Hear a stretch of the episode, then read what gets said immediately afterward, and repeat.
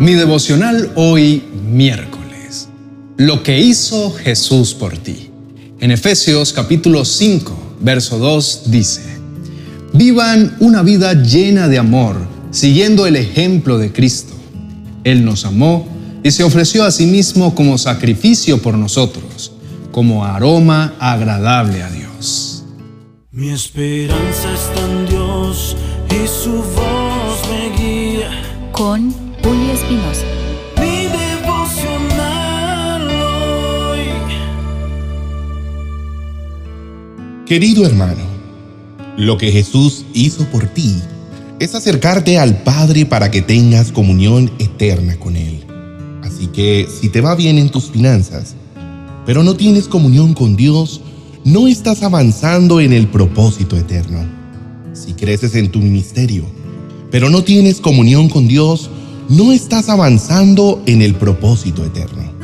Los seres humanos somos expertos en romper vínculos y con Dios nos pasa igual. Pero la verdad es que lo único importante en la vida es mantener nuestro vínculo con Dios. Porque el Señor nos amó primero, nos eligió primero. Y ahora nosotros debemos responder a su amor. En los procesos de adopción de niños hay un periodo que se le conoce como adaptación. En este tiempo, tanto la persona que adopta como el adoptado se adaptan a la nueva condición en la que se encuentran. Hace poco leí un artículo donde decía que el hijo que es adoptado también debe adoptar al padre, para que la adopción tenga éxito. Básicamente, la adopción es mutua. Y quisiera que en este día te convenzas de que eres hijo de Dios, pero también reafirmes que tienes un Padre que te recibe con los brazos abiertos, pues Él envió a su único Hijo a la tierra para que ahora sea el primero de muchos, ya que el propósito de tu vida no es lo mucho que puedas hacer, porque Jesús ya hizo todo por ti. El propósito eterno de la humanidad es tener una relación con el Padre. Y para eso necesitamos tener experiencias con Él. Será Jesús mismo quien pelee todas las batallas de nuestra vida, venciendo a los enemigos. Y lo mejor de todo es que dirá que la victoria fue nuestra. ¿No te parece fascinante? Qué buen Dios tenemos. Te invito a reflexionar en esto. La definición de la palabra pacto se podría resumir en una sola frase y esa sería tu bien a mi costo. Nuestro Padre Celestial hizo un pacto con nosotros al regalarnos la salvación a costo del sacrificio que hizo Jesús. Por eso hoy podemos decir, digno es el Cordero que con su sangre nos dio sanación y salvación. Y este sacrificio maravilloso lo encontramos en la Biblia un libro que a pesar de que fue escrito por 40 autores, con 1500 años de diferencia en tres continentes y en tres idiomas distintos, habla de una sola historia. La Biblia habla de cómo Dios pagó el precio para entrar en pacto con nosotros, pues Cristo murió por ti y por mí para el perdón de nuestros pecados y con el propósito de habitar eternamente con nosotros. De eso se trata la historia de la Biblia, de que reinaremos con Él para siempre. Si miramos los dos primeros capítulos de la Biblia y los últimos dos, nos encontramos con Génesis capítulo 1 y 2, con Apocalipsis 21 y 22. Génesis comienza con En el principio Dios creó los cielos y la tierra. Y en Apocalipsis vemos cómo Dios hace un nuevo cielo y una nueva tierra en donde ya no habrá muerte, ni tristeza, ni llanto, ni dolor. Todas estas cosas ya no existirán más. Por eso, estos cuatro capítulos son los únicos en donde no hay pecado en toda la historia de la humanidad. En los últimos dos capítulos del Apocalipsis, el Señor nos deja ver que estará con nosotros para siempre. Dios nunca se cansa de amarnos, a pesar de que el hombre por su naturaleza caída no se canse de pecar. Además, tenemos la seguridad de que el amor va a vencer. Y esto no será por imposición, sino por deseo propio.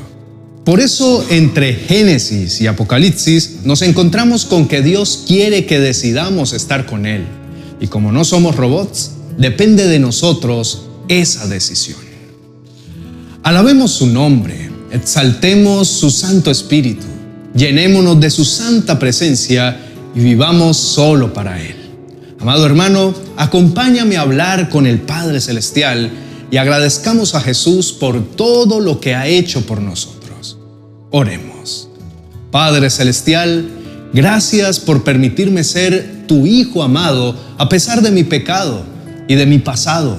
Gracias por amarme tanto y entregar a tu Hijo unigénito como sacrificio por todos mis pecados, dolencias y enfermedades. En este día quiero pedirte perdón porque a veces me alejo de ti. Dejo que las ocupaciones diarias te desplacen del lugar que tienes en mi corazón. Perdóname, Señor, porque he disminuido mi tiempo de oración, pero hoy quiero tener un compromiso contigo y decirte que todos los días hablaré contigo. Sin importar el tiempo, el lugar o las condiciones, hablaré contigo y me regocijaré en tu preciosa palabra. Precioso Señor, en este día también quiero bendecirte, alabarte y exaltar tu nombre.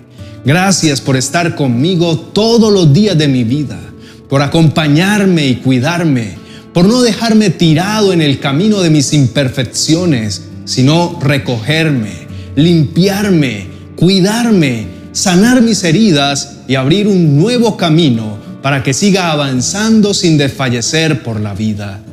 Gracias por mostrarme tu fiel amor y tu cuidado. Una y mil veces te daré las gracias por el sacrificio que hiciste en la cruz. Gracias por todos los golpes que soportaste para acercarme al Padre y restaurar mi relación con Él.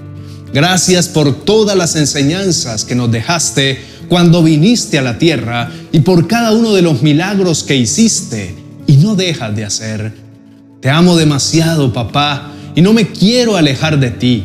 En el nombre de Cristo Jesús. Amén y amén.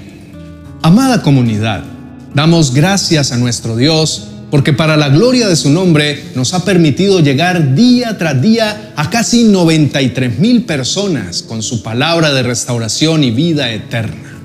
Como puedes ver, ya somos casi 100 mil suscriptores. Por eso te pedimos a ti, amado hermano, que nos ayudes a seguir expandiendo la obra del Señor por todas las naciones.